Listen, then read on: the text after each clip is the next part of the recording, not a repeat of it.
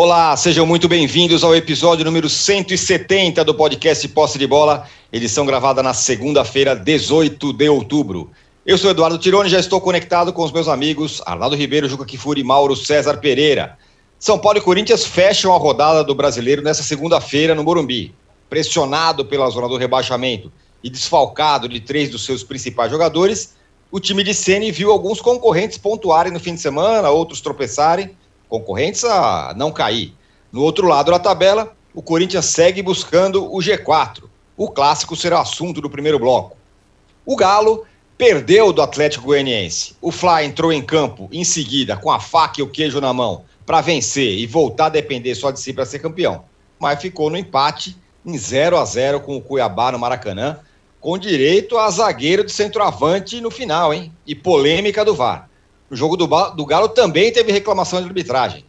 E também no jogo do Palmeiras, que venceu o Inter na rodada. E que, será que voltou a briga pelo título? A luta pela liderança, Cuca, Renato, o VAR, tudo isso será assunto do segundo bloco. E no terceiro bloco vamos falar da parte de baixo da tabela. O Grêmio reagiu na estreia do Wagner Mancini como treinador, venceu o Juventude. Santos e Sport ficaram no 0 a 0 E na Série B, o Vasco venceu o líder Coritiba e se aproxima, e se aproxima um pouquinho mais do G4. Será que vai dar? Um recado importante: você que assiste a gravação do podcast pelo YouTube, não deixe de se inscrever no canal do All Sport. E você que escuta o podcast na sua plataforma de podcasts predileta, não deixe de seguir o Posse de Bola. Bom dia, boa tarde, boa noite a todos. Juca, você tá calmo ou você tá nervoso? Bom dia, boa tarde, boa noite. Eu sou uma pessoa muito calma, né? E eu tenho certeza é. absoluta que dos quatro que fazem esse posse de bola, Mauro e eu passaremos uma segunda-feira absolutamente tranquila, é, sem nenhuma preocupação extra.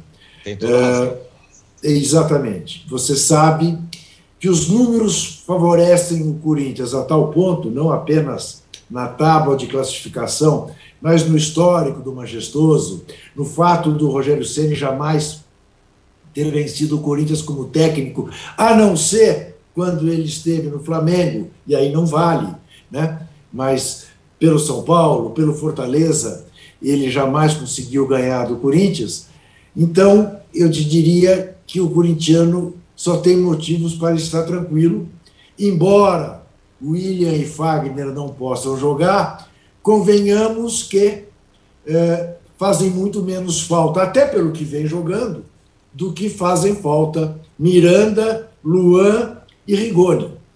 Os três melhores jogadores do São Paulo, de cada um dos setores, não estarão em campo nesta noite em que se espera 20 mil torcedores no Morumbi, se bem que o tempo em São Paulo, do jeito que está, não convida ninguém a sair de casa, mas enfim, a brava torcida tricolor haverá de prestigiar o seu time nessa luta né, incruenta para escapar do rebaixamento, coisa que realmente não é o papel do São Paulo Futebol Clube. Eu recomendo a todos, principalmente aos São Paulinos, que leiam hoje a coluna de Rodrigo Capello no jornal O Globo, em que ele chama o São Paulo de ex-soberano e dá uma série de motivos para realmente preocupar o São Paulino por causa dos métodos das administrações eh, que têm feito a infelicidade do tricampeão mundial São Paulo Futebol Clube. Mas é claro que é uma segunda-feira animada, com a expectativa deste clássico, deste majestoso 350, você sabia? Não. É um, é um majestoso de número redondo, 350. Eu não vou colocar aqui os números de quem ganhou mais, que é para não uh, humilhar ninguém, não estou aqui para isso. Muito bem. Olha, você, São Paulino, que não leu a coluna do Rodrigo Capello, você decide. Você assiste, lê agora e já passa o dia meio ruim, ou lê só depois do jogo. Quem sabe se o São Paulo vai lá que ganha e tal. Aí você, você, você equilibra os sentimentos ali, porque realmente é uma coluna demolidora muito boa, a coluna do Rodrigo Capello, é, jornalista, ótimo jornalista do Globo. O Arnaldo, sabe quem está aqui no chat? Aliás, Sim. pessoal, vocês podem votar no chat aqui E a pergunta é muito simples: quem leva melhor no clássico do Morumbi? São Paulo, Corinthians ou empate? Vote aqui para que você que está acompanhando ao vivo, é, aqui no chat do YouTube, quem leva a melhor no clássico. Agora, quem está aqui, Arnaldo, como sempre, é um parceiro São Paulino chamado Souza. Está aqui Olha falando que o Rigoni joga, mas não joga, não, né? O São Paulo vai super desfalcado é, no jogo, o mistério, a escalação do São Paulo. E a rodada foi mais ou menos, né? Teve time que tropeçou, teve time que ganhou. É, eu concordo que o Ju os desfalques do São Paulo são mais sensíveis do que os desfalques do Corinthians. A, a falta de necessidade uh, de vitória no clássico do Corinthians tira um peso, né? então ele pode jogar com mais tranquilidade. E a obrigação está todo lado do São Paulo. É, é verdade também, falando nos números, que o Corinthians no Morumbi é, não vem fazendo nada diante do São Paulo há algum tempo. A última vez que ganhou foi quando o Rogério Senna era técnico do São Paulo, já faz um tempo, já faz quatro o anos. O jogo do fair play. Jogo do fair play, né? E acho que não vai ter Mas, fair play nesse jogo, não. Faz sete jogos, sete jogos que o São Paulo não perde para o Corinthians no Morumbi. Quatro então, vitórias então, e três empates. Então, e antes do fair play, o Corinthians também ficou mais ou menos a mesma série sem ganhar do São Paulo no Morumbi. Então, é, o Corinthians, que é totalmente soberano nesse aspecto, em Itaquera, no Murumbi, não vem bem historicamente. Sobretudo depois que São Paulo começou a ter a tal da torcida única, né? É, e de fato, o jogo sendo segunda noite chuvosa, ela é, é, é um, é um problema para o mandante, né? Não é um jogo de domingo que, que você pode ir com mais gente e tudo mais. É, segunda às oito da noite no Morumbi é, não, não creio que, que tenha muito público, mesmo com agora a capacidade aumentada nos estádios brasileiros pandêmicos. É, Para o Rogério Senna, acho que é um, é um grande desafio. É, no primeiro jogo teve algumas é, novidades, mas não veio o resultado contra o Ceará. Agora, com poucas peças, ele, ele vai procurar armar um time que, que agrida e que, e que tente quebrar a série de empates. Mas pensando na tabela, Tirone, na, nos adversários, é, na rodada, nos adversários contra o rebaixamento, um outro empate não seria trágico, não, em termos de pontuação, mesmo que você fique estacionado. Mas a dificuldade é grande, é maior que contra o Ceará, é maior que contra o Santos, dois jogos que o São Paulo fez diante da sua torcida recentemente. Curiosamente, o Corinthians deve ter, com a ausência do William e com a ausência do Fagner e com o Jô na reserva de novo, um time mais rápido, mais jovem, mais afável ao contra-ataque, né? Que deve ser a, a estratégia corintiana no, no clássico. É, e acho que na, na atual circunstância é, o Corinthians, depois de muito tempo, é ligeiramente favorito a vencer o São Paulo no Morumbi. Ligeiramente. Não, totalmente. Há tempos o São Paulo não chega para um jogo com o Corinthians. Aliás, seja no Morumbi, seja em Itaquera, como, é, como azarão, digamos assim. Né? Mesmo em Itaquera, quando o São Paulo nunca venceu, ou nunca venceu nesses últimos tempos, ele chegou lá, seja no ano passado com o Diniz, nesse Campeonato Paulista com o Crespo, em outras situações, porque o Corinthians também, como, como escreve Rodrigo Capello em outras situações, o Corinthians também tem os seus problemas e as suas mazelas extra-campo que refletem dentro de campo. Talvez dentro de campo seja a melhor fase do Corinthians nos últimos três anos, né? No, certamente em termos de equipe, em termos de valores. E acho que talvez é, essa situação favorável de maior estabilidade, menos responsabilidade e, e, e, um time muito mais forte do que vinha tendo nos últimos três anos façam, façam que o Corinthians consiga confirmar o favoritismo nessa situação. Se perder, o São Paulo de fato aí vai, vai conviver com a uma proximidade irrefutável da zona de rebaixamento que tem sido disfarçada pelos outros resultados. Né? Os outros resultados têm meio, ah, não entra na zona de rebaixamento, não entra na zona de rebaixamento. A derrota certamente colocaria o São Paulo colado lá no Z4. Então é um jogo chave para o São Paulo e não tão chave para o Corinthians. E, e eu acho que é, o, o empate não seria descartável para os dois times. Veremos se alguém vai arriscar alguma coisa logo mais à noite. O que, que você negou aí, Juca? Ao... Não, não acho que o Corinthians seja favorito. Vejo um jogo sem, favorito, sem favoritos. Estou de acordo com o, com o Arnaldo que o empate é um bom resultado para os dois times. O problema do empate para o São Paulo é você pensar que o São Paulo, no seu 27 jogo, possa empatar pela 14 vez. Quer dizer, mais da metade dos jogos do São Paulo terão sido empates. É um negócio maluco você pensar isso. É, tem uma característica desse São Paulo que ele, os jogos do São Paulo são parecidos contra times bons e contra times ruins, né? É, só um adendo, né? No Campeonato Brasileiro dos Empates, a maior surpresa do campeonato é o Cuiabá, que já empatou as 14 vezes. E nós vamos falar do Cuiabá no segundo bloco contra o Flamengo. E é o time. É incrível essa, esse número é incrível. É o time da Série A que menos perdeu como visitante. O Cuiabá só foi derrotado fora de casa nesse campeonato uma vez. Impressionante esse número. E para quem quer ficar na primeira divisão, empatar não é tão ruim assim. O Cuiabá é a prova disso com 14 empates. O Mauro, é, a gente vai falar bastante sobre treinadores é, depois do no segundo bloco, porque temos muito a falar sobre treinadores. Mas antes do programa começar aqui, você estava falando brevemente sobre um pouco sobre nossos treinadores. Hoje em campo vai estar de um lado o Rogério Ceni, cara que está tentando se firmar, até já foi campeão brasileiro com o Flamengo, mas saiu daquele jeito e do outro lado o Silvinho. Desses dois caras aí, você consegue tirar algo mais do que a gente tem visto é, no futebol brasileiro? Consegue enxergar algo mais? Ou pelo menos potencialmente? Eu acho que é uma diferença muito grande entre eles, né? O Rogério, você mesmo falou, o Rogério é o campeão brasileiro. É. campeão brasileiro, foi campeão carioca, foi campeão da Supercopa, foi campeão da Série B, foi campeão da Copa do Nordeste, foi campeão cearense. O Rogério já tem uma bela coleção de taças para quem começou a trabalhar nesse negócio como técnico em 2017. O Silvinho assumiu o Corinthians agora, depois de uma breve passagem no Lyon, onde não, não deu certo, e até hoje é um técnico que ainda não, não se provou no Corinthians. Né?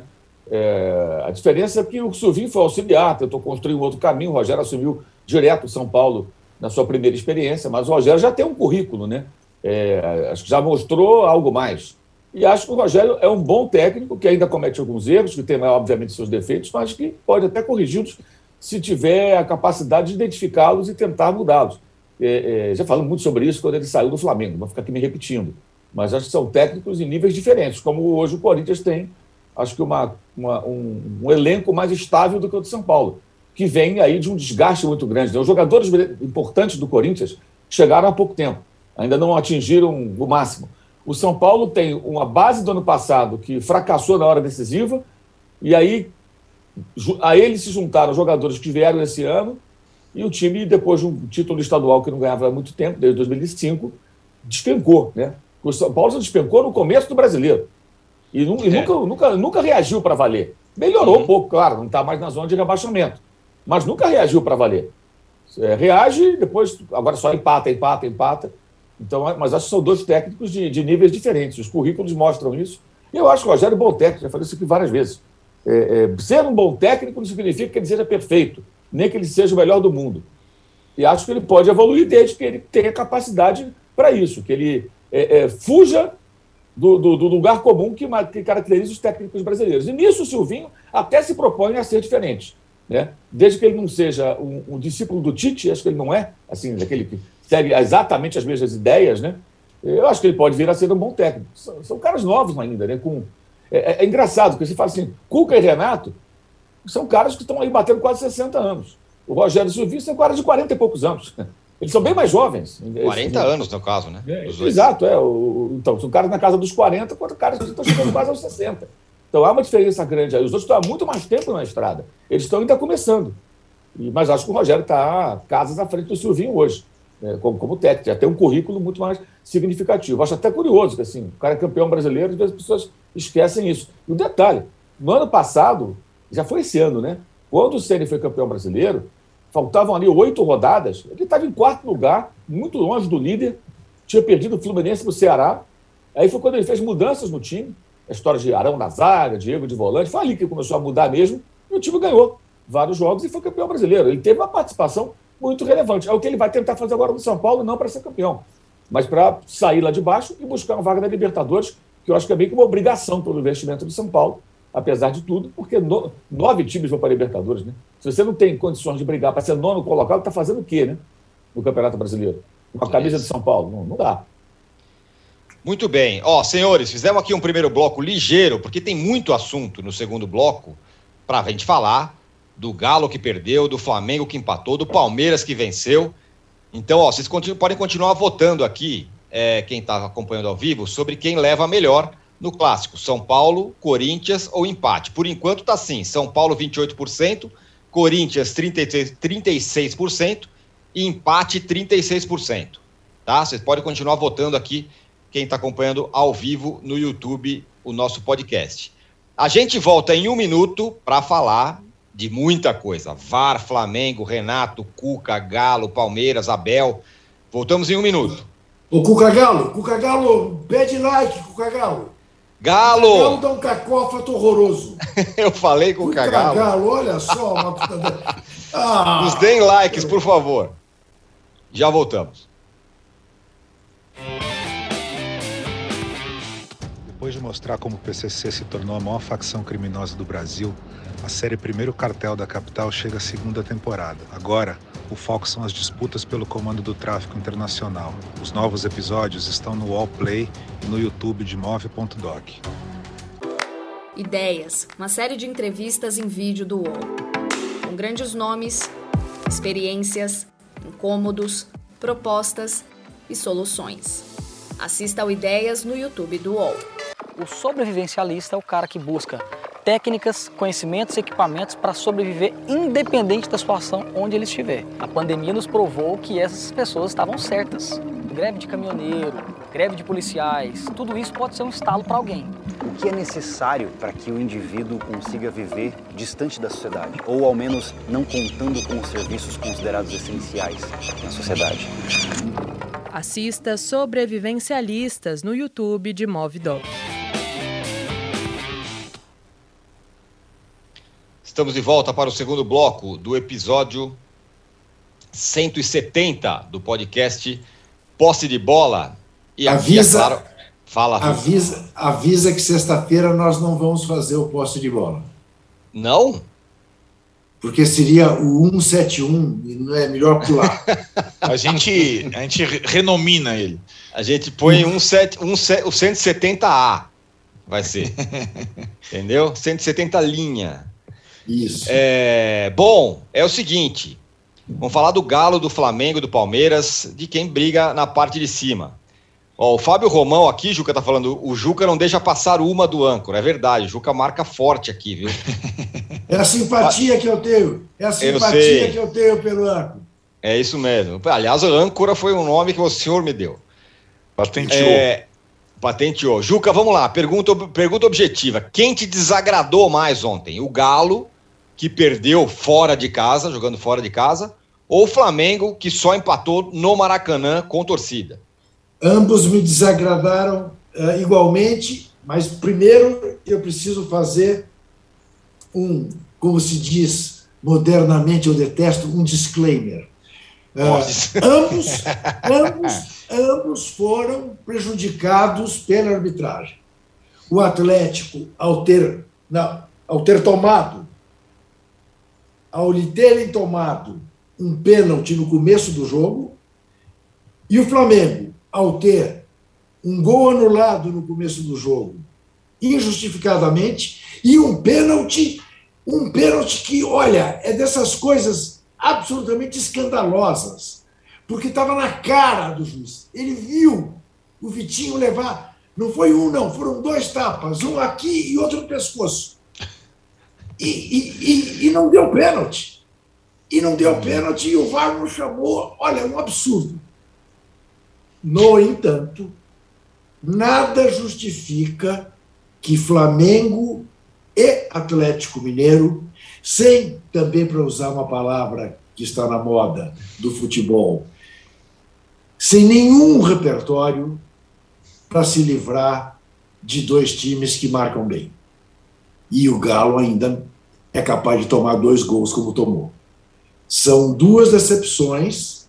É claro que isto não significa que eles estejam é, condenados a perder o título brasileiro, porque a situação permaneceu praticamente a mesma. Do ponto de vista do Flamengo, esta questão psicológica, que é claro que é cedo para pensar nela, mas de poder contar apenas com os próprios resultados. É uma, é uma lástima o Flamengo não estar mais nesta condição como estava antes de começar o jogo contra o Cuiabá, mas me chamou muita atenção a nenhuma alternativa do time do Flamengo para se livrar do ferrolho do Jorginho, da mesma maneira como me impressionou muito como o Galo não teve nenhuma criatividade para ganhar o jogo do Atlético Goianiense, que há 10 jogos não ganhava um jogo na sua casa. Então, ambos foram absolutamente decepcionantes, ambos foram absolutamente frustrantes. Reitero, apesar de terem sido gravemente prejudicados pelas arbitragens. O Mauro, ontem o Flamengo, enfim, não conseguiu passar pelo ferrolho do Cuiabá e o que a gente pôde ver é uma, uma do, da, da, parte do Renato Gaúcho, coisas que, que muita gente reclamava de outros treinadores. Um, terminou o jogo, ficou falando da arbitragem o tempo todo, ou muito tempo. Pelo menos cinco minutos falou de arbitragem. É, e de desfalques e não sei o quê. E durante o jogo, cruzou 48 bolas na área do Cuiabá, é, com oito acertos apenas. E por fim, colocou lá o Gustavo Henrique como centroavante, tirou o Gabigol, que não vinha jogando bem, é verdade, mas no lance anterior a, a sair ele quase fez um gol. E é o cara, que é o centroavante da seleção, né? Não é pouca coisa. Então tira o cara e, e, e coloca um, um, um zagueiro de centroavante. Coisa que foi muito criticada quando o Cuca, por exemplo, fez isso lá na Libertadores contra o Palmeiras. É a tal história do, do, do repertório, né, Mauro? Eu acho que essa, essa questão do zagueiro como, como centroavante, você que o Guardiola já fez isso, né? É, quer dizer, mostra que o Guardiola também tem seus dias de técnico brasileiro, né? De abraçar algo que está é abaixo contrário, da né? No...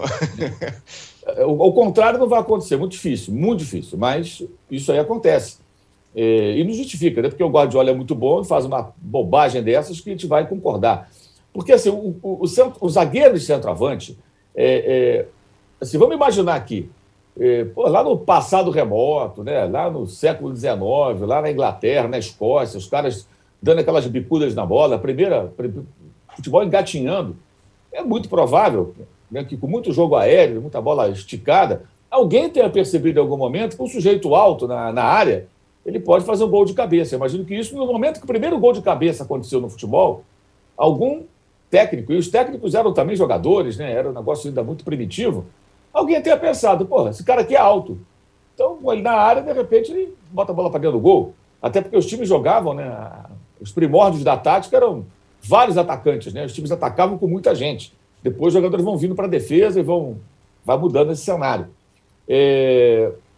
Então, o que você vê numa hora dessa é um técnico apelando para a pré-história do futebol.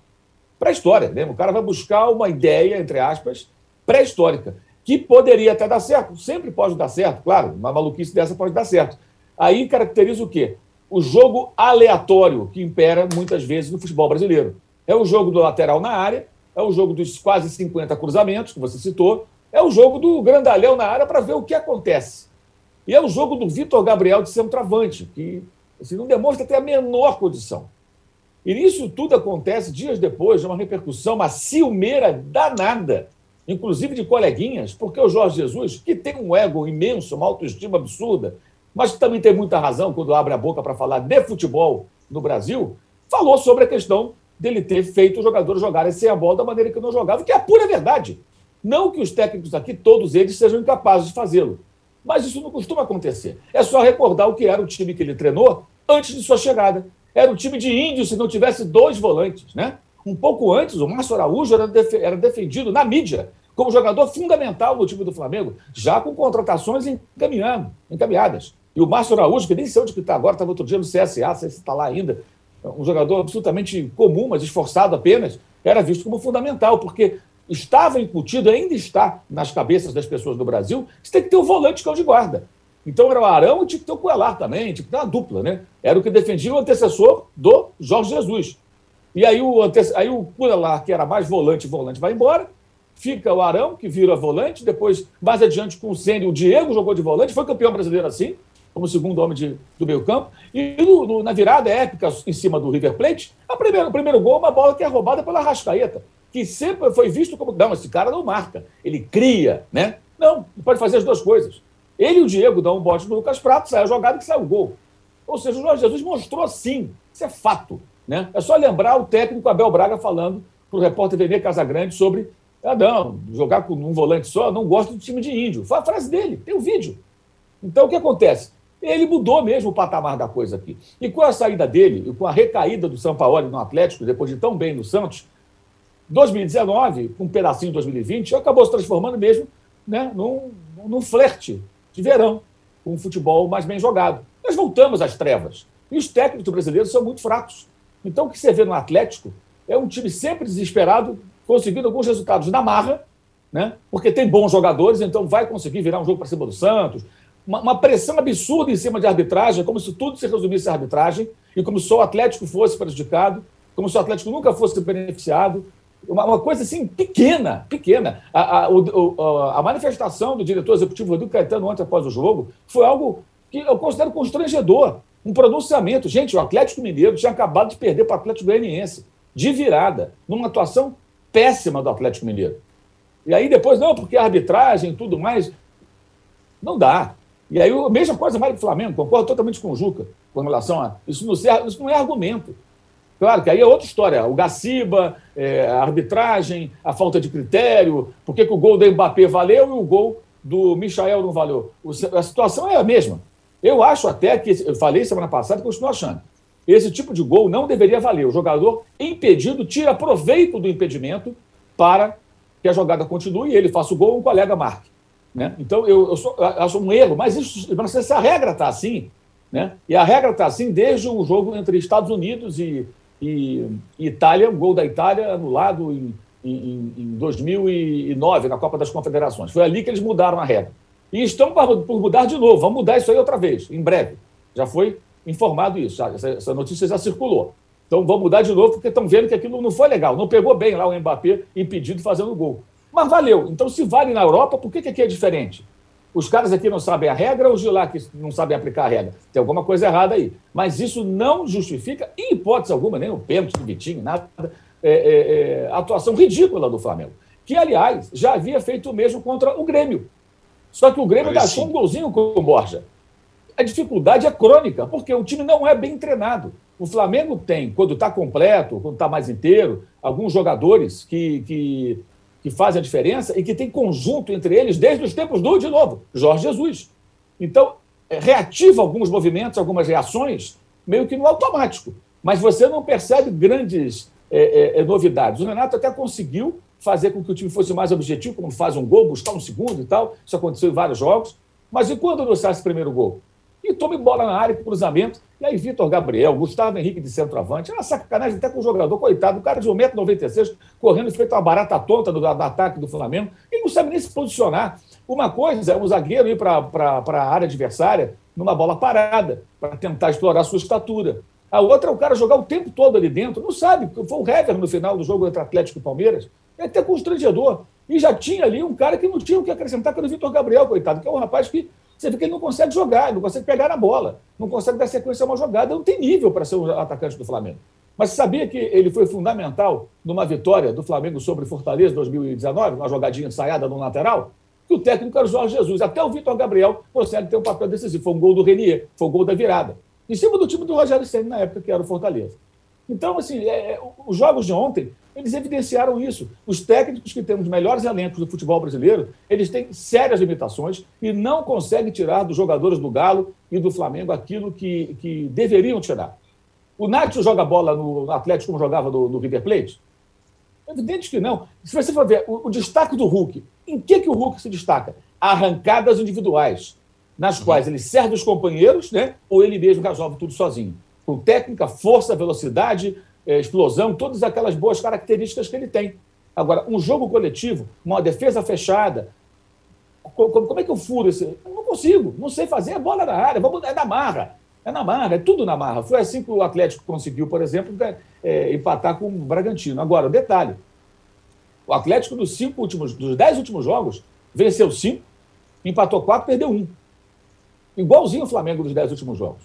A campanha dos dois é essa, de, de pontos ficando pelo caminho. É um campeonato aberto e aleatório, como o jogo dos dois mais bem colocados no momento que a coisa se complica. E o detalhe: o mesmo vale para Abel Ferreira no Palmeiras. Tem as mesmíssimas dificuldades quando se vê diante de uma defesa fechada. Então você vê com português e dois brasileiros, eles têm muito em comum com relação a isso. Né? E o Renato falando ontem chega a ser engraçado, né? Não, porque o, o, o, Cuiabá veio fechado e tal. Como é que o Renato eliminou o São Paulo da Copa do Brasil 2020, em dezembro é. do ano passado ainda? Com o Grêmio, com um elenco muito melhor do que o do Cuiabá. Jogou em casa por, pela chamada uma bola. Diego Souza né, fez o gol, ganhou de 1 a 0 Isso. Chegou no Morumbi, se retrancou, segurou o 0 a 0 e avançou para a final da, da, da Copa do Brasil. Foi assim. Problema nenhum, é um direito dele. Agora, ele pode jogar assim, o Jorginho não pode com o Cuiabá, que é um time mais modesto do que o Grêmio, um elenco mais modesto. E aí ele falou algo que assim, vale para ele, inclusive, vale para todos os técnicos, é, é, salvo raras exceções aqui em nosso futebol. É muito mais fácil destruir do que construir. E blá, blá, blá, blá, blá, blá. Isso mesmo, Renato. Então, construa. Faça o seu forte elenco construir mais e não ficar só jogando bola na área do adversário com um centroavante que, na verdade, é um, é um zagueiro. É vergonhoso. Os dois deveriam ter vergonha, o Cuca e o Renato. Que apelar para zagueiro e centroavante. E outra coisa, são profissionais, gente, muitíssimo bem pagos. Sim. Com ótimos CTs, com ótimos profissionais a cercá-los, com elencos muito fortes para a nossa realidade, os melhores da América do Sul, salários em dia, todas as condições de trabalho. Não, não falta nada. E lá atrás era a história, ah, com 200 milhões é fácil. Não é fácil, não. Não é todo mundo que é Jorge Jesus, não. E vão choramingar os amiguinhos dos técnicos brasileiros, aqueles que não, não largam essa paixão avassaladora, né? que quando o telefone tocar o cara atender, vão, vão defender até a morte. Né? Esses caras são o atraso do futebol brasileiro, defendidos da mídia pelos amiguinhos incondicionais que eles técnicos têm. Técnicos e dirigentes que confundem até a relação do jornalista com eles quando conversa, que é a conversa de trabalho, né? com amizade, porque às vezes tem essa brodagem. Tem essa brodagem. Eles continuam aqui afundando o nível do futebol brasileiro. É uma vergonha o que o Atlético e o Flamengo, foi uma vergonha, apresentaram nesse domingo para todo mundo ver. Futebol pobre, de técnicos sem capacidade de oferecer para as torcidas dos dois times aquilo que esses times deveriam oferecer pelos investimentos que estão nos dois elencos. Muito bem, muito bem falado. Marx Portela, aqui no nosso chat, falou: Renato é engenheiro de obra pronta. Quando foi bem no Grêmio, era quando o time jogava com o esquema do Roger. No Flamengo, idem. Só vai bem quando o time joga no esquema do Jorge Jesus ou do Ceni, diz aqui o Marcos Portela. Agora, Arnaldo, a outra grande polêmica, além dos, do, da péssima jornada, tanto do Cuca quanto do, do, do Renato, foi a questão da arbitragem na rodada. E aqui eu que eu sou um, eu gosto do VAR, mas o VAR Brasil eu não suporto eu vou fazer uma defesa aqui. Ontem o VAR até tentou. Nos dois casos chamou o juiz lá para olhar. E nos dois casos o juiz manteve a decisão que, que, que tinha tomado antes. Não deu pênalti e não deu e, e marcou impedimento. Aliás, o VAR marcou impedimento do. do e marcou impedimento do, do, do Michael. Aí a pergunta que eu faço para você, Arnaldo, é: dos dois aí, quem pode reclamar mais de arbitragem? Bom, antes de responder, quer dizer, respondendo, mas depois é, sendo mais detalhista, nenhum dos dois, é, diferentemente de, dos seus dirigentes que estão nessa guerra de bastidor é, nojenta há algum tempo sobre interferência de arbitragem, nenhum dos dois tem direito de reclamar de arbitragem. Depois eu sou mais detalhista em relação a isso e eu não concordo com você de que o VAR ajudou. O VAR não ajuda nada em nenhuma situação, ainda mais no Brasil. Só para complementar antes a explanação do Mauro sobre zagueiro jogando de centroavante, eu sou de um tempo da, do início da Premier League que tinha um jogador no Blackburn do Congo, o Samba, que tem mais de 1,90m e mais de 100 quilos. E ele jogava como zagueiro, mas quando a coisa dava uma apertada, ele ia para centroavante. No mesmo, não saía nunca do time. No mesmo jogo ele era zagueiro e centroavante, dependendo das circunstâncias. O técnico eram só três substituições, não eram cinco. Então o técnico precisava colocar um zagueiro de centroavante. Ele virava centroavante e fazia vários gols, aliás, como centroavante quando a coisa apertava no Blackburn. Até hoje ele tem atividade, já tem quase 40 anos. O cara é um tijolo, um armário. Eu já tinha visto diversas vezes, assim como vi na, na semifinal da Libertadores, técnico colocando, ou o Guardiola, o Mauro lembrou, técnico colocando o zagueiro para nos estertores na área para alguma última coisa numa partida eliminatória, numa final tal. Eu nunca tinha visto isso no campeonato de pontos corridos, sinceramente, porque, porque não é o desespero, não é a última cartada, são 38 rodadas, né? E quando o Michael, que era um dos poucos, aliás, assim, o Flamengo fez uma jogada, acho que uma única jogada lúcida do jogo. Michael para Everton Ribeiro, Everton Ribeiro bate para trás, rasteiro, Gabigol chuta prensado. Na, na sequência saem Everton Ribeiro e Gabigol. Depois o Renato falou que o, que o Gabigol estava passando mal, mas naquele momento, no, na hora do, de finalizar, ele não estava passando mal, não. E depois o Michael, que era o único que, que bagunçava um pouco a defesa do, do Cuiabá, saiu para entrar o Gustavo Henrique. Sinceramente, eu não entendi. E o Flamengo não conseguiu levar mais perigo algum. Mas voltando à sua pergunta, eu discordo de você, Tirone, discordo frontalmente do Juca. Eu lamento que a questão do VAR e do, da central do apito esteja massacrando a mente do Juca em cada transmissão. O futebol é, não é só o VAR que é de mínima interferência. A arbitragem tem que ser de mínima interferência. Essa é a essência do jogo, cacete. Então não é só o VAR. É, o árbitro tem que ter a mínima interferência. O que, que é mínima interferência? O cara não pode ficar dando pênalti toda hora se não for uma coisa clamorosa. Hoje, a faltinha dentro da área é mais falta do que a fora da área no Brasil. É incrível isso. E a questão da expulsão é a mesma situação. Agora não. Existe no Brasil a cultura da máxima interferência da arbitragem com o VAR, então, do Rastiva, pelo amor de Deus. Eu sei que isso é, é no, no, aqui nesse país é complexo, porque não tem critério único, cada árbitro faz de um jeito, o mesmo árbitro faz de um jeito num jogo e de um jeito no, na, na outra situação, mas tanto no jogo do Flamengo quanto no jogo do Atlético, o meu, entre aspas, né, critério é o da minha interferência, não seria pênalti para o Atlético, não seria gol para o Flamengo, com a participação em impedimento, não seria nunca pênalti no Vitinho, que é brincadeira. O Yuri está de 47 do segundo tempo. O Yuri está de costas para o lance e vai cabecear para trás e é, o braço bate na cara do Vitinho. Pelo amor de Deus. Isso na Premier League não é nem discutido. E o Sandro Meirahit lá, não, pelo amor, eu daria pênalti. Eu sei, Sandro Meirahit. Você, quando era árbitro, você dava pênalti de qualquer encostão na área. E era um absurdo.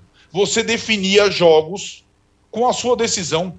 A decisão de definir jogos mais do que dos treinadores, é dos jogadores, não é do árbitro. Não é do árbitro e não é do VAR.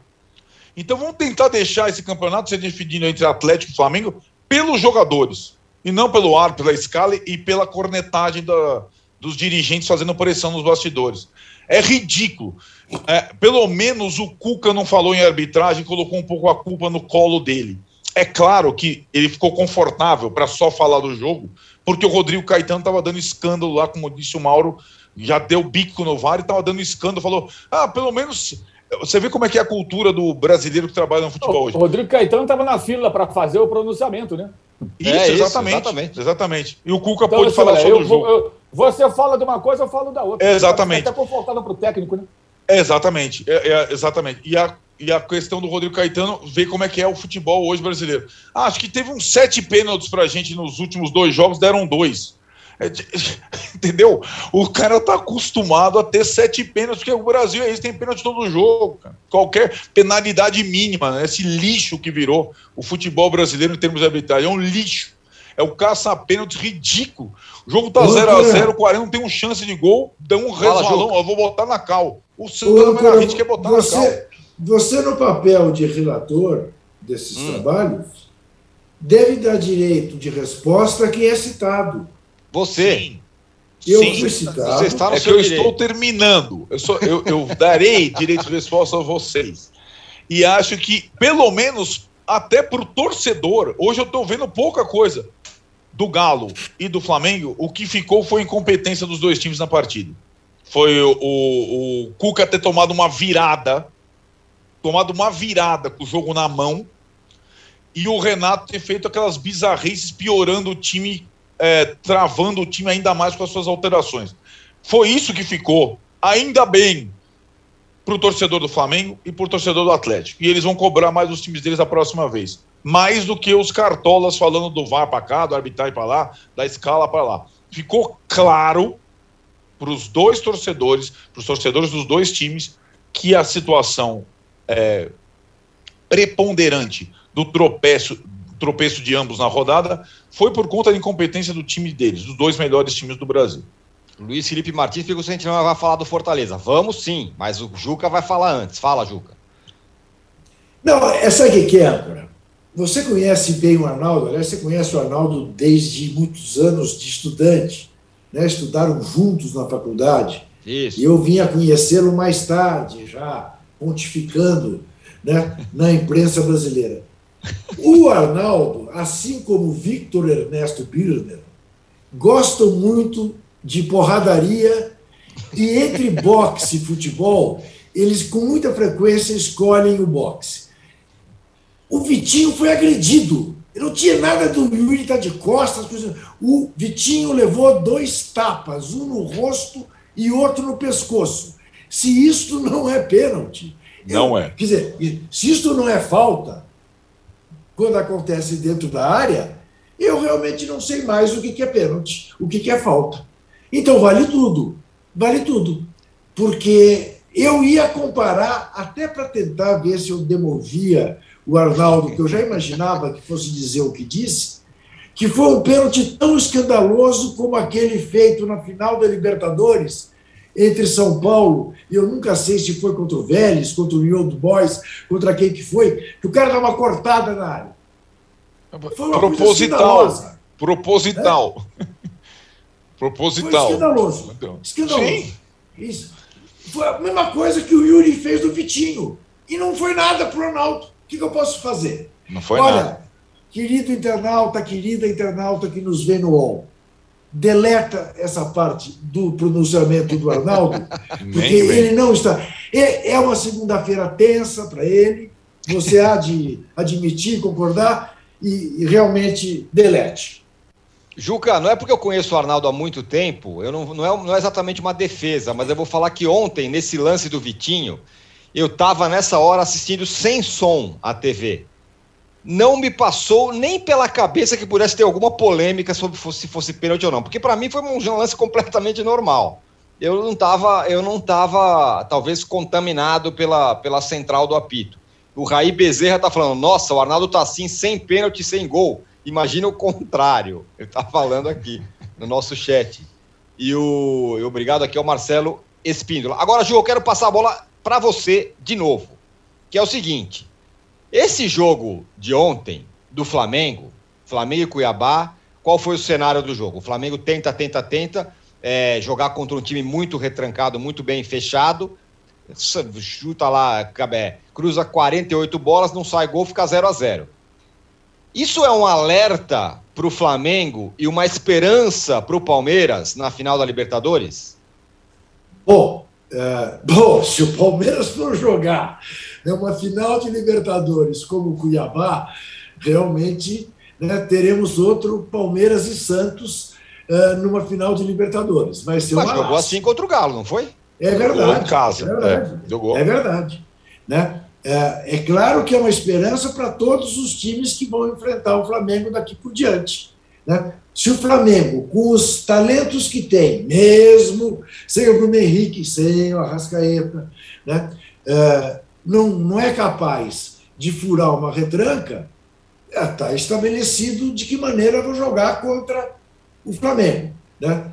É, eu espero que até lá o Flamengo esteja completo e que aí, mesmo com o Renato sendo incapaz de ampliar as possibilidades do Flamengo, o Bruno Henrique, o Arrascaeta, o Gabigol, o Everton Ribeiro, né, o Michael, né, porque, como disse o Arnaldo, aí sim o Arnaldo tinha razão, o Michael era o jogador que mais lutava, que mais armava, que mais criava, não estava numa tarde, numa noite feliz, errando muito o último chute, mas foi o cara que mais sensações de gol trouxe para o time do Flamengo. O Flamengo resolve o jogo. Agora, sobre o Palmeiras, eh, eu quero só dizer o seguinte: é uma lástima né, que ainda estejamos com esse esquema de entrevistas após jogo eh, feito da maneira como tem sido feito.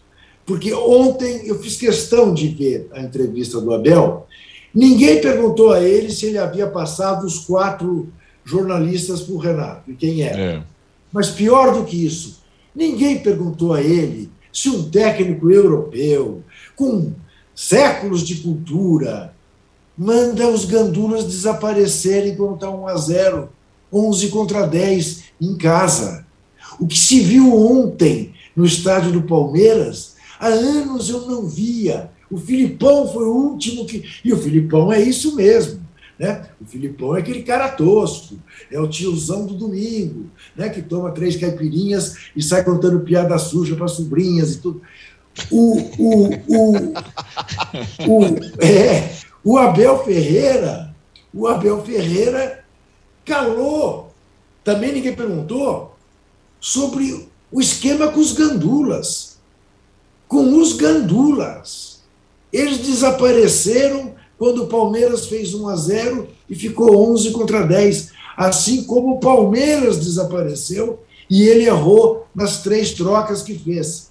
Tirou o Dudu e tirou o Rafael Veiga, que eram os dois que estavam melhor, melhores em campo. Insiste no Rony. É uma coisa impressionante.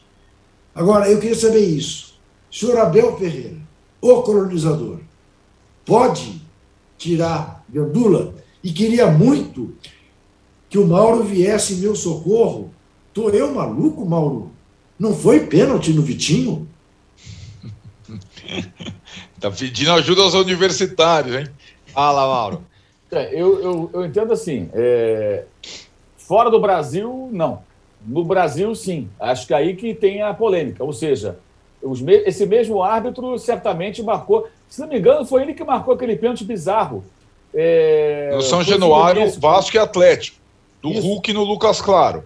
E isso, a gente isso. meteu a boca aqui. Exato. E a gente meteu exato. a boca porque é um absurdo aquilo. Exato. Então, é. o, o é. que, que acontece? A gente tem é, Fluminense Atlético, né? É, isso. É, São Januário. O, o São Januário. Então, assim, é, é, falta de critério que é a grande questão, né? mas eu também acho que esse tipo de disputa já está passando do ponto. Aliás, como também passa do ponto. Duas coisas passam do ponto também. Uma, essa coisa, disputa, esbarrou aqui perto da orelha, que eu acabo até o fone. O camarada é. põe a mão no peito, a mão no rosto e sai rolando Isso. no gramado. Como dizia aquele áudio famoso lá do Rodrigo Caio quando foi pro Flamengo, né? Finge que fraturou, rola no gramado. É um drama danado. Uma coisa terrível. Ontem o ou, Cuiabá. Ou o goleiro que faz uma defesa e fica uma hora Cai. machucado. Uma hora. O Cuiabá ontem, é, a todo instante, os jogadores caem no gramado, rolam. Isso também não acontece. E há uma, uma, uma tolerância muito grande da, da arbitragem ali, né, com relação a isso. Nem sempre acrescenta o tempo necessário e tudo mais. É, mas eu acho também que no futebol menos eh, intervencionista do ponto de vista da arbitragem, esse tipo de lance não, não seria tão discutido. Mas aqui é discutido, essa é a questão. Mas eu acho, deixando bem claro, eu acho que isso não tem desculpa. O Flamengo deveria ter vergonha na cara de ficar reclamando de arbitragem, se é que alguém mais vai reclamar além do Renato, né? Porque a atuação foi ridícula, né? Ridícula. Agora, eu não concordo com o Renato com relação ao, ao lance do gol do Michael. Porque se a regra na Europa é uma, por que aqui é outra? Até uma coisa é que eu, penso sobre a regra, o que qualquer um de nós pensa. A outra, como ela é. E, e, nós tivemos verdadeiras aulas ao longo dessa semana falando, não, o gol do Mbappé, ele vale por isso, por isso, por aquilo outro. Né? Fomos resgatar até a origem dessa recomendação, que é 2009, Copa das Confederações, Estados Unidos e Itália. E, de repente, dias depois, não, não vale. E mais, a central do apito não citou esse jogo na transmissão. É incrível, tem, eu também achei incrível tem, isso. Tem um camarada que está aí só para falar de arbitragem. E ele não lembrou, ele tinha obrigação de falar sobre isso, até para explicar didaticamente se há diferença ou não. Não importa que a TV Globo não transmitiu essa competição. Futebol não se limita àquilo que, a, que o Grupo Globo apresenta, gente. Aí é informação. É informação. Ele tinha Eu também achei impressionante lá, isso, não ter citado esse negócio. Eu é, falava, é a gente, mesma coisa. Há uma semana tivemos o gol da França. O que, que aconteceu lá? No intervalo, que fosse com mais tempo, né? Houve tal coisa. Agora houve o mesmo? É diferente? Afinal, e esperando que o Gaciba também diga, né? O que, que acontece, afinal de contas, né? Por que essa diferença? Tem que dar uma explicação para as pessoas entenderem.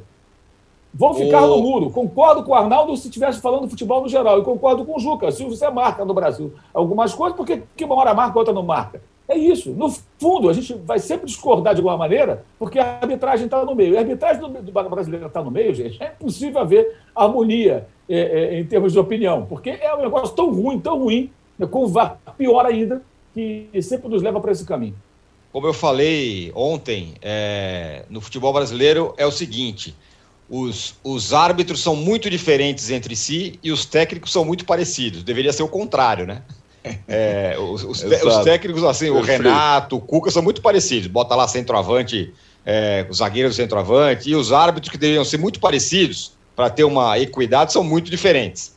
É assim que funciona. Aqui o, o Marcelo é, Espíndola fala, Portalupe, como é que não pode poupar? Aspas dele.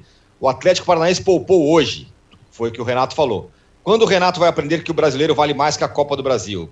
Financeiramente, talvez não, não, mas como título e como dificuldade, sem dúvida que, que vale muito mais. Agora, Arnaldo, a gente falou aqui e não falou do Fortaleza, que ganhou e está em terceiro lugar. A gente fala Sim. que o Palmeiras está na volta, está na briga.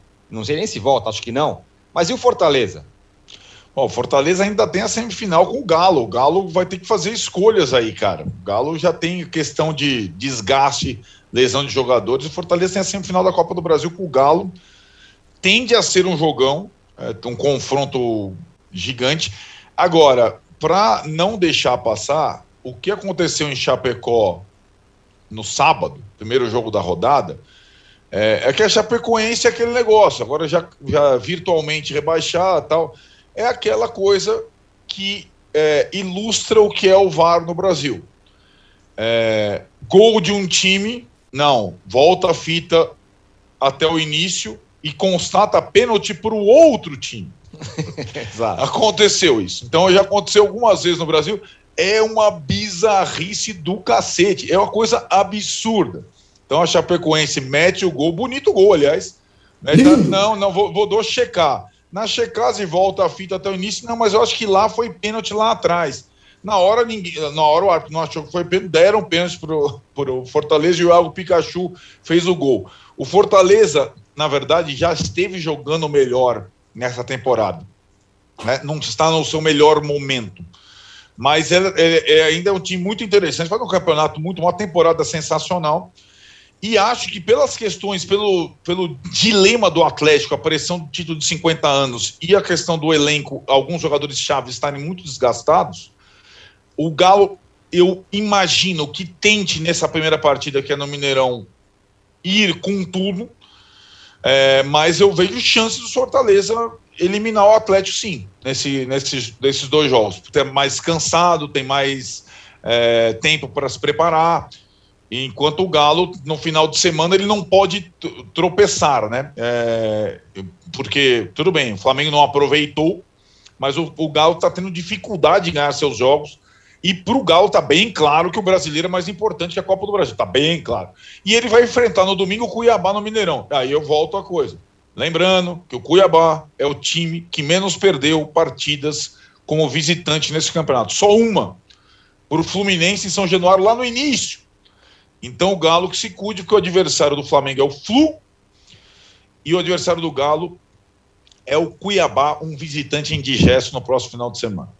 Muito bem. A gente vai fechar aqui o segundo bloco do episódio 170 do podcast Posse de Bola. Eu só quero falar uma última coisa aqui antes de fechar, é... que, é... que tem a ver com o que o Juca falou sobre ninguém ter perguntado para o Abel sobre o... sumiço dos gandulas. E, e é esse negócio, no, na coletiva do, do Renato também, salvo engano, ele ficou falando de arbitragem, blá blá. Pouca gente ou ninguém questionou a questão dele jogar com um, um zagueiro de centroavante ou se questionou, o Renato passou do lado lá e nem respondeu e não foi interpelado de novo. É muito ruim isso, esse esquema. Está muito confortável para todo mundo. você não ter o cara lá fazendo pergunta, interpelando o treinador é, em todos os lugares.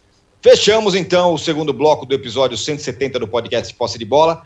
A gente volta em um minuto para falar da briga lá de baixo. O Grêmio começou a reagir e o Vasco, hein, pode subir. Quem, quem diria? Já voltamos. Um passado, mas em algum momento da história esse passado se perdeu. Mas um teste como esse, ele não, não abre uma clareira na mata, ele abre uma avenida. Quatro exames de DNA. Eu acho que a galera não acredita muito nisso, não, tá? Eu não tava muito. Eu falei, gente, será que o exame vai mostrar de onde eu sou? Uma busca.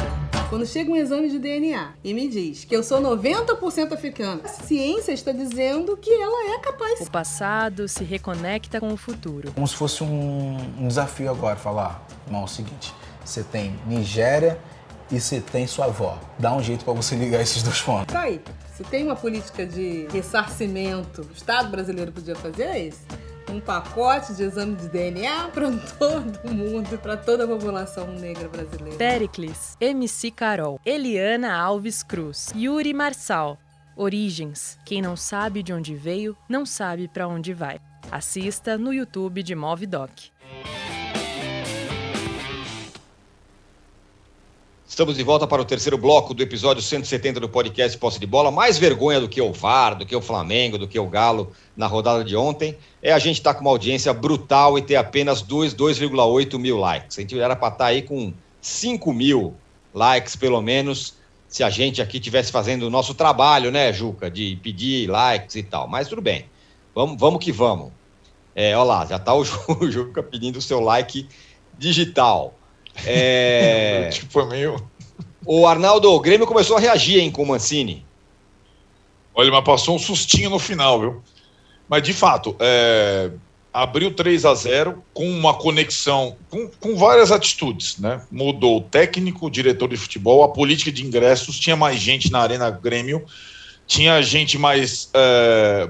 popular na Arena Grêmio, tinha mais ingresso mais barato, é, e aí, acho que teve essa química, essa, vamos jogar juntos, porque a situação é desesperadora.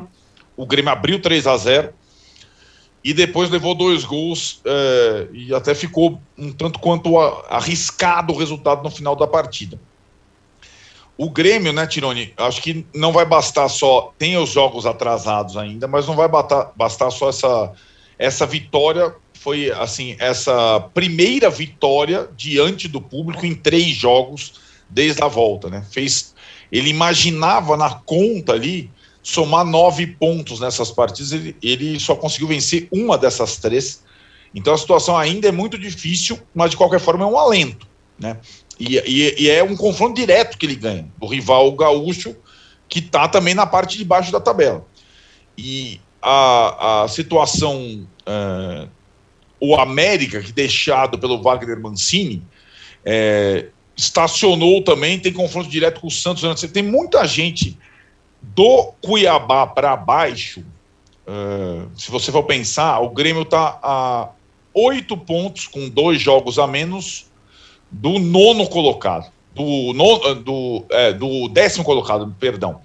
Então, assim, ele, se ele ganhar os seis pontos, de diferença com os dois jogos a menos, ele, ele passa a ter é, chances reais de sobrevivência. Mas ele precisa pontuar. O próximo jogo é outro confronto direto com a parte de baixo. É contra o Atlético Goianiense fora. Mancini conhece muito bem lá o Atlético Goianiense, trabalhou lá. É um time difícil que estava também entrando numa zona perigosa, um jejum incrível que ganhou do líder. Então vai de uma outra situação.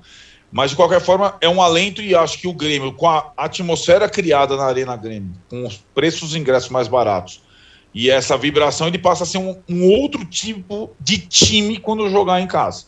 E vai depender muito das vitórias de todos os jogos em casa, a permanência na Série A.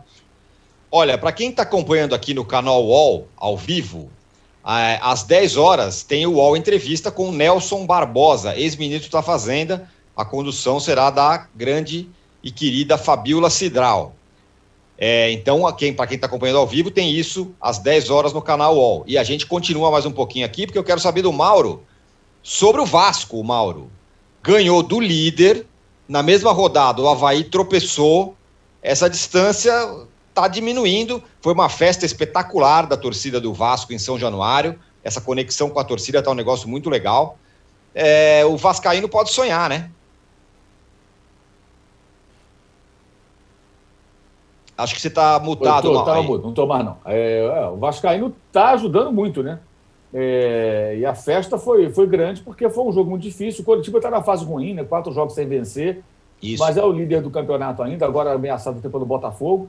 É, mas foi uma vitória importante, numa, acho que uma atuação boa do Vasco, dentro daquilo que a gente pode esperar do Vasco, que teve essa mudança muito drástica né, de, de, no comando técnico. Né? Você pensar Marcelo Cabo, Lisca, e, e Fernando Diniz, são técnicos diferentes, são ideias diferentes, são propostas que não têm muito a ver. É, e, de repente, está dando certo, está conseguindo avançar, o Vasco está conseguindo brigar. Ainda tem uma distância de quatro pontos né, para a zona de classificação, mas ainda há tempo. Só que o Vasco tem que vencer, vencer o tempo todo, não, não tem outro jeito. Agora, a importância também de São Januário, né, a volta do, do, do time para São Januário, com torcida, né, a torcida participando muito, e no final a, a festa, a euforia enorme, como já tinha acontecido no jogo contra o Goiás. Quer dizer, jogos contra adversários difíceis, né, são do bloco de cima, lá o Vasco está conseguindo se impor para subir. Subir é fundamental, os dois cariocas com chance de subir, mas está tudo muito embolado. Nem o Coritiba líder perdeu toda a gordura praticamente que tinha, está seguro. Todo mundo está ameaçado ali, porque tem um bolo de, de, times ali próximos. O Guarani está colado no Vasco também, ali com a mesma pontuação. Tem CSA chegando também. Tem várias equipes que brigam pela, pela classificação. A tendência é isso ter uma definição só no final mesmo, talvez na última rodada. Talvez um consiga classificar antes, ou dois, mas eu acho que pelo menos duas vagas vão ficar sendo disputadas até a rodada final. E a tendência é o Vasco, se continuar assim, brigar por elas até o fim. Mas é uma boa reação, ao contrário do Cruzeiro, que continua lá meio que preso ali no meio da tabela. Já não corre aquele risco de rebaixamento, mas para Série C, mas não, não, dificilmente vai subir. O Vasco, ao contrário, isso pelo, pela pontuação e pelo desempenho. Mas essa vitória foi muito marcante, foi uma vitória fundamental, né? com, com um gol do Nenê, inclusive. Né? É, tomou um empate no começo do segundo tempo, o Léo Gamalho continua muito eficiente, né, marcando.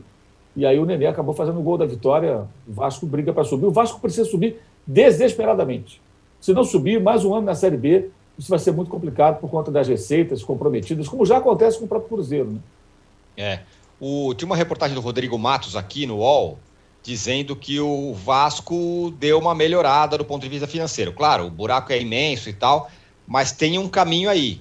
Mas esse caminho significa voltar para a Série A, porque senão vai, vai ficar realmente muito difícil. Mas há um caminho sinalizado de, de melhora aí, mas a, a, a subida é, é, fundamental. Agora, Juca, para quem está brigando lá embaixo, 0 a 0 horroroso de Esporte Santos, é, o Carilli até saiu, não, empatamos fora, agora é resolver em casa e tal. Talvez seja a mesma coisa, né? Tem que contar com a torcida na vila para tentar escapar, porque jogo mesmo jogou pouco. É verdade, não se pode esperar que venha jogar mais, né? Esse é o problema. O Santos não tem um time para jogar tão melhor. E eu também considero que o Santos ganhou um ponto lá contra o esporte. O esporte vinha reagindo, ganhou do Corinthians e tudo, o Santos voltou de lá pelo menos com um ponto. E você sabe, Âncora, que a Vila é, ela é uma faca de dois legumes, né? Ah. Porque o torcedor da Vila mais reclama do que incentiva. E o Santos não tem mais o Pacaembu como alternativa. Porque o Pacaembu está aí, reforma, né? já demoliram o tobogã e tudo mais. A situação do Santos é dramática. É dramática. Eu te diria que se tiver que dizer quem está numa situação pior, o Grêmio ou o Santos, eu diria o, Santos. Porque o Grêmio você sabe que tem como sair dessa situação. O Santos vai ser a cada jogo um sofrimento, porque os limites são muito claros. Muito bem, o Francisco Xavier Filho fala aqui: o gol do Palmeiras contra o Flamengo, onde um jogador do Palmeiras atrapalha o Diego Alves, foi validado e o gol do Flamengo ontem foi anulado. Muito bem, Francisco. Bom, fechamos aqui o terceiro bloco do episódio 170 do podcast Posse de Bola. Muito obrigado, Juca, Mauro, Arnaldo, Fernando, Paulo, Rubens e vocês que estiveram aqui com a gente até agora. Foi uma grande audiência. Se o Juca tivesse pedido um pouco mais de likes, seríamos mais likes, mas tudo bem, não tem problema. É, Sexta-feira estaremos de volta Certo, pessoal? Sexta-feira. 170A. 170A o episódio, tá bom? Tchau. Até, até sexta. Você pode ouvir este e outros podcasts do UOL em uol.com.br barra podcasts.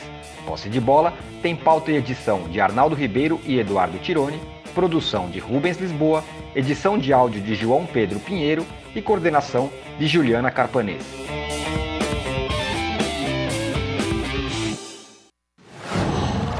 Qual?